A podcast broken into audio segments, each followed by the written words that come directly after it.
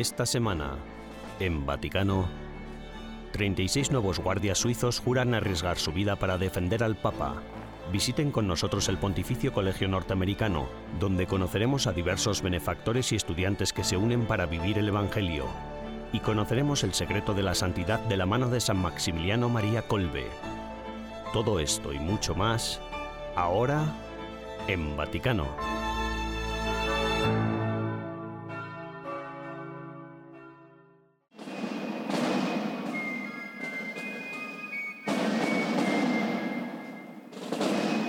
Cada año, el 6 de mayo, los nuevos guardias suizos juran su cargo en el Vaticano. Este año presentarán juramento un total de 36 reclutas de Suiza.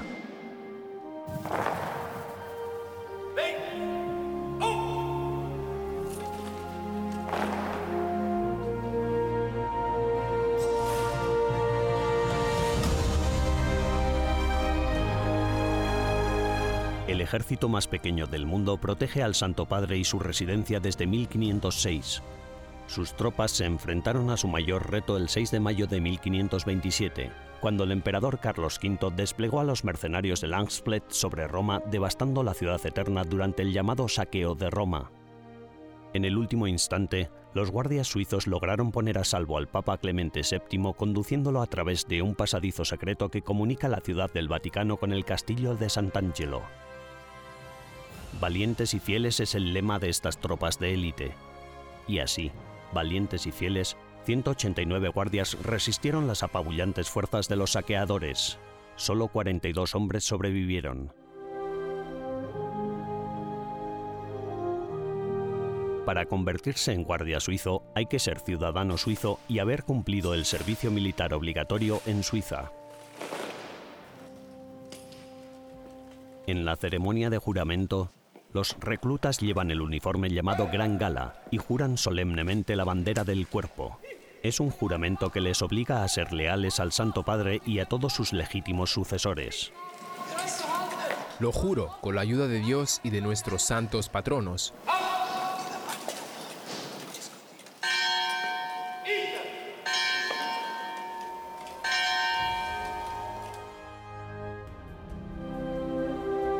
Además del juramento de proteger la vida del Papa, si es necesario con sus propias vidas, los guardias también desempeñan otras muchas funciones representativas. Vigilan todos los accesos oficiales a la ciudad del Vaticano y están a disposición de los visitantes de todo el mundo para ofrecerles información sobre la Santa Sede.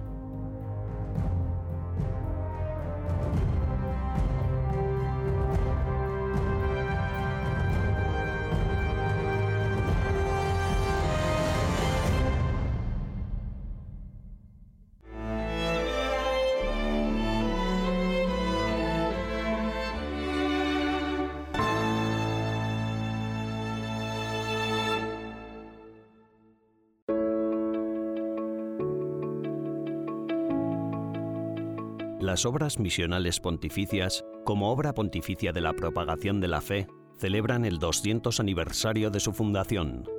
A su vez, se preparan para la beatificación, el 22 de mayo, de su fundadora, Pauline Jaricot, en su ciudad natal, Lyon, Francia.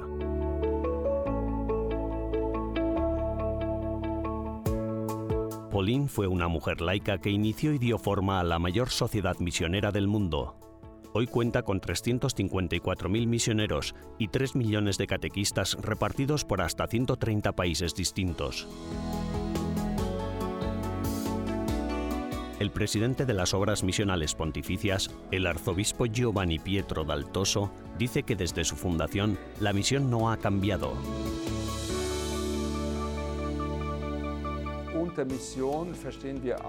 Por misión entendemos fortalecer una iglesia local y la sociedad misionera siempre ha tenido la tarea de establecer las estructuras de la iglesia local, de financiarlas y fortalecerlas. Y por estructuras de las iglesias locales nosotros entendemos construir iglesias, catedrales y proporcionar ayuda al obispo del lugar para que pueda gestionar la diócesis con facilidad. Por supuesto, también apoyamos a los monasterios y a los seminarios. Financiamos casi todos los seminarios de los países de misión, por lo que apoyamos todos los proyectos importantes para el fortalecimiento de las iglesias locales.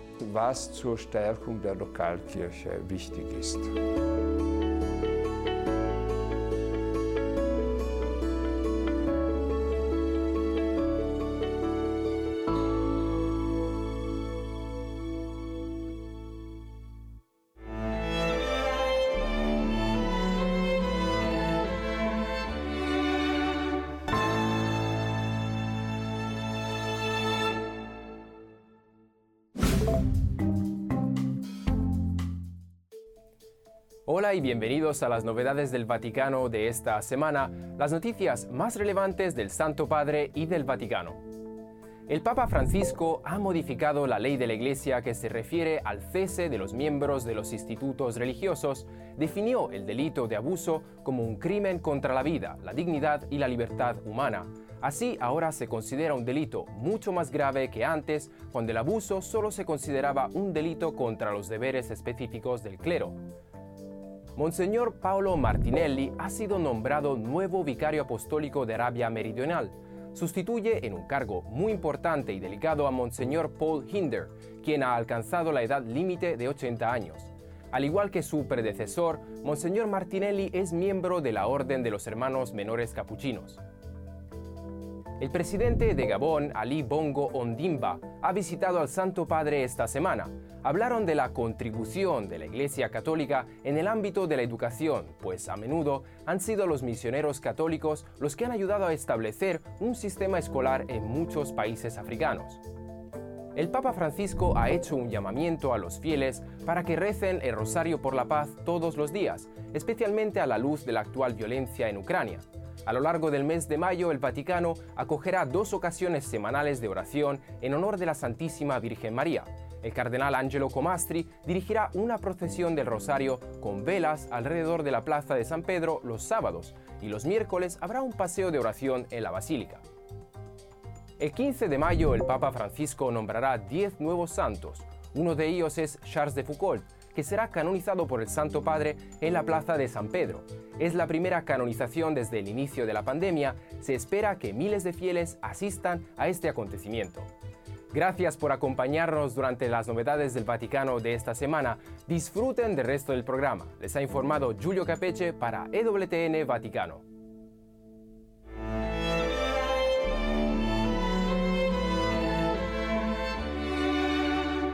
En breves instantes, Regresamos con más en Vaticano.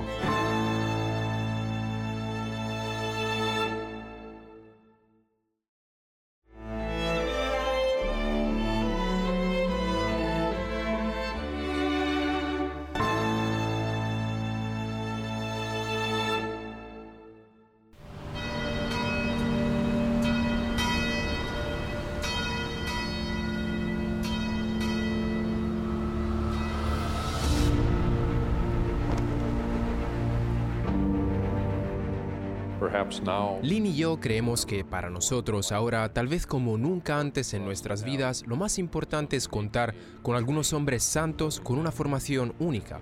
Por eso pensamos en el Pontificio Colegio Norteamericano, no hay mejor lugar para algo así.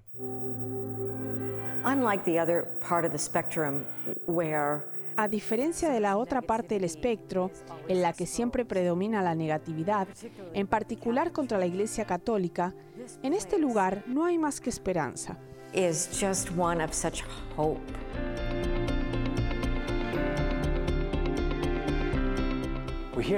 Nos encontramos en el Colegio Norteamericano, en pleno corazón de Roma, un lugar de esperanza, un lugar donde se forman los jóvenes seminaristas que serán sacerdotes en Estados Unidos. Hay mucha gente que apoya esta causa porque de otra manera no sería posible. Una vez al año, el Pontificio Colegio Norteamericano recibe a sus benefactores para agradecerles su apoyo. Los seminaristas atienden a los donantes en este acto y comparten sus experiencias en Roma, así como sus itinerarios vocacionales. Hola, me llamo Justin Echevarría, soy seminarista del Pontificio Colegio Norteamericano y estudio para la Archidiócesis de Portland, Oregón. Estudio tercer año de teología y si Dios quiere seré ordenado diácono dentro de cinco meses y sacerdote también si Dios quiere dentro de dos años. El Pontificio Colegio Norteamericano proporciona formación a unos 300 seminaristas y sacerdotes cada año, ofreciéndoles una experiencia única para estudiar dentro del corazón de la Iglesia. ¿Cuáles diría usted que son las cosas más importantes que los seminaristas de aquí deberían llevarse consigo a su regreso? La integridad de la Iglesia en todo el mundo, el valor de las diferentes partes de la Iglesia y lo que se aportan unas a otras. Cuando vienes a este colegio, cuando trabajas aquí, cuando recorres todo el proceso en el Vaticano, adquieres experiencias con personas de otros países y te das cuenta de que, de hecho, la Iglesia es rica en talentos y dones, en conocimiento de personas de muchos, muchos lugares. Y por lo tanto, todo eso te ayuda a tener una mejor perspectiva del mundo y uno se lo lleva consigo a un ministerio.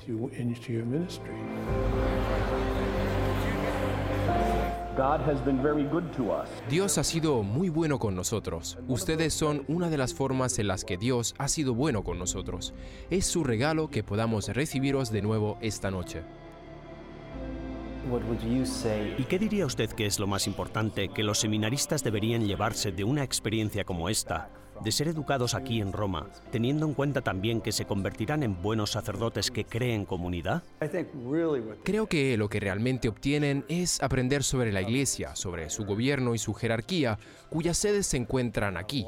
Además, actualmente hay muchos estadounidenses en la curia romana, así que tienen muchos amigos con los que relacionarse. Creo que también desarrollan esas relaciones entre ellos y cuando regresan a Estados Unidos y tal vez tienen una pregunta sobre algo que está sucediendo en su parroquia o comunidad en particular, conocen a otros a los que pueden llamar, ya sea en su área o en algún otro lugar de los Estados Unidos. Pueden llegar y decir, oye, ¿tú qué harías? ¿Cómo manejarías esta situación? Una de las colaboradoras que también entrevistamos en torno a la cena del rector comentó que para ella este es un lugar de esperanza. Es evidente que estamos saliendo de unos días bastante oscuros en la iglesia. El hecho de que haya hombres dispuestos a dar su vida por Cristo y entrar en la formación del seminario, diría que con la cultura actual que sean consecuentes con una vocación cuyo recorrido inicial son cuatro, cinco o seis años, es un signo de esperanza enorme. Cristo ya nos dijo, no temáis que yo estaré con vosotros hasta el final de los tiempos. Pero creo que Él sabía que se necesitarían hombres y mujeres valientes para llevar a buen puerto ese sentido de esperanza.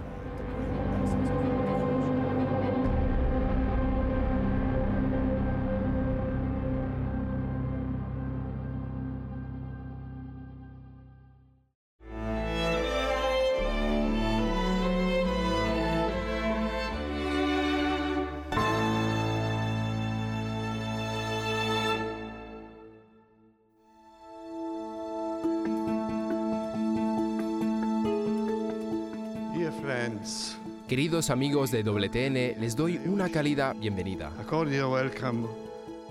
Desde las azoteas, proclamando el mensaje del Evangelio en los tiempos modernos. El 27 de abril, la oficina de EWTN Vaticano acogió su cuarta edición de Noches Romanas, una serie de eventos que reúne a expertos de diferentes ámbitos profesionales para debatir sobre temas relevantes de la vida y la fe. Me gustaría que por un momento nos fijáramos en la época en que los cristianos llegaron por primera vez a aquel imperio romano, a aquel mundo de hombres que se convertían en dioses. Los cristianos querían proclamar el Evangelio y para ello necesitaban y debían emplear imágenes, porque los romanos eran gente que entendía más las imágenes que las palabras. Y así, desde el principio, después de los 200 primeros años, los cristianos empezaron a pensar en cómo contar la historia a través de estas o esas imágenes.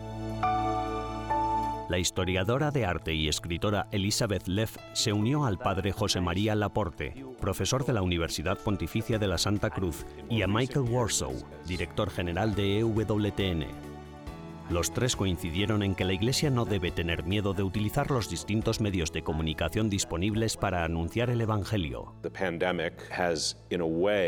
La pandemia, en cierto modo, ha sido una maravillosa oportunidad para mostrar la amplitud y la profundidad de los medios de comunicación católicos, así como la capacidad de la Iglesia y de los católicos para utilizar las plataformas de los medios de comunicación para llegar a la gente Hicimos especial hincapié en la liturgia y las devociones y en cosas que realmente apoyaran a la gente en esos momentos de necesidad. El director general de EWTN también comentó que la pandemia demostró la importancia de los medios de comunicación como medio para que la Iglesia se conecte con la gente. Una de las cosas que escuchamos de la gente de todos los rincones del mundo fue que en esos momentos de desesperación, en esos momentos de soledad y aislamiento, el hecho de que pudieran acudir a las plataformas de WTN, ya sea viendo la televisión o escuchando la radio o siguiendo nuestras transmisiones en las redes sociales o en vivo, sea como fuera que se unieran a nosotros, todos sintieron una conexión con sus compañeros católicos y con la gente de todo el mundo. De manera que creo que de algún modo ayudó a construir un cierto sentido de comunidad en un momento muy oscuro, en una hora muy incierta. Fue algo que en aquel momento realmente ayudó a transmitir esperanza a la gente. En la mesa redonda quedó claro que los sacerdotes también tienen la responsabilidad de utilizar los medios de comunicación para el bien ¿Qué es lo más importante que alguien que va a ser sacerdote debe aprender sobre comunicación? Yo diría convicción, aprendizaje y pintura. Cuando hablamos de fe, estamos hablando de un ser humano, en el sentido de que es imagen de Dios. Un ser humano es una imagen de Dios, cuyo rostro encaja perfectamente. Yo diría que de alguna manera tenemos que repensar cómo plasmar la fe en pintura y comunicarla de nuevo. Los participantes afirmaron que las plataformas de los medios de comunicación desempeñan un papel fundamental en el proceso de reevangelización. En una época de grandes titulares y clickbait, es complicado proclamar la verdad, pero los medios de comunicación cristianos, en particular, tienen un importante papel que desempeñar en este sentido. La mayoría de las tecnologías no son ni buenas ni malas, la mayoría son neutrales. Creo que lo que la gente necesita es esa conexión humana real y una verdadera comunidad. La velada concluyó con una conexión humana real y una verdadera comunidad durante una recepción desenfadada en la que también se compartieron y debatieron otras ideas.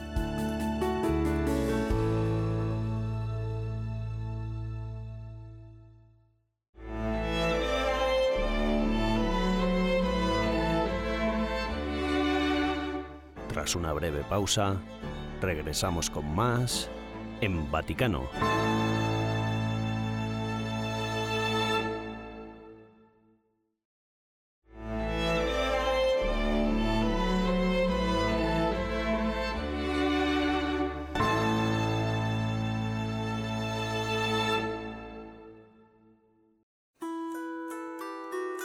Si no contamos con medios de comunicación católicos, nuestros santuarios algún día quedarán vacíos. Estas fueron las proféticas palabras de Maximiliano María Colbe, un santo que hace 100 años publicó una revista católica que aún sigue prosperando en la actualidad.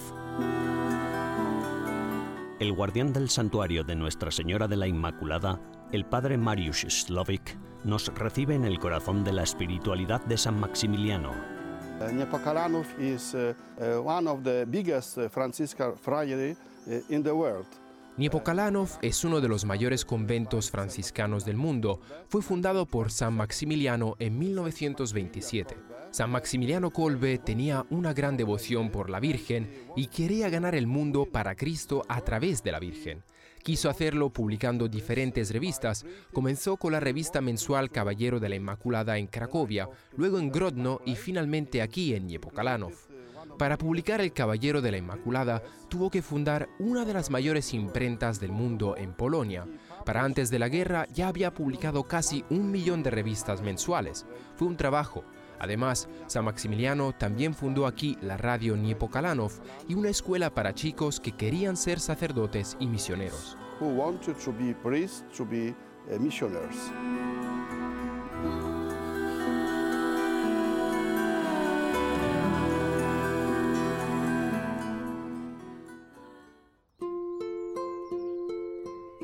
La idea de la revista nació para apoyar el apostolado de la Milicia de la Inmaculada que San Maximiliano fundó mientras estudiaba en Roma.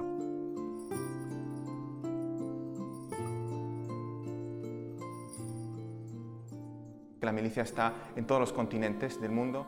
Miguel Bordás, director internacional de la Milicia de la Inmaculada, nos recibe en la habitación de San Maximiliano en la sede de la asociación. En esta celda, precisamente, se reunieron con el permiso de sus superiores, por supuesto, y fundaron esa asociación muy sencilla, muy humilde, que tenía por misión precisamente pues convertir, convertirse uno mismo, ser santos, pero convertir también a todos, a toda la humanidad, especialmente los más alejados y los enemigos de la Iglesia. Él lo pone pues en su en el estatuto original a los cismáticos, a los masones, en fin, a las personas que de alguna manera eh, combaten a la Iglesia porque son las almas que más necesitan también que que se les hable de Jesús, que se les hable a través de la Inmaculada, ¿no? como madre. Ese era el objetivo, la misión de esta asociación.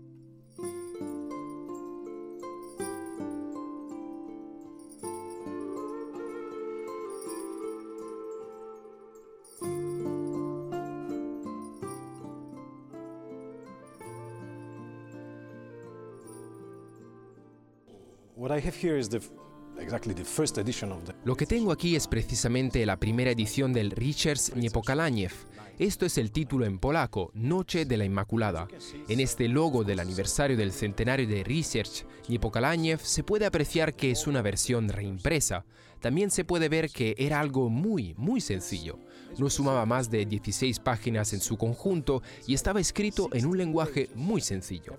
Aquí podemos ver lo escrito para la editorial de este primer número, en el que San Máximo explica su idea de publicar el Research Niepokalanyev.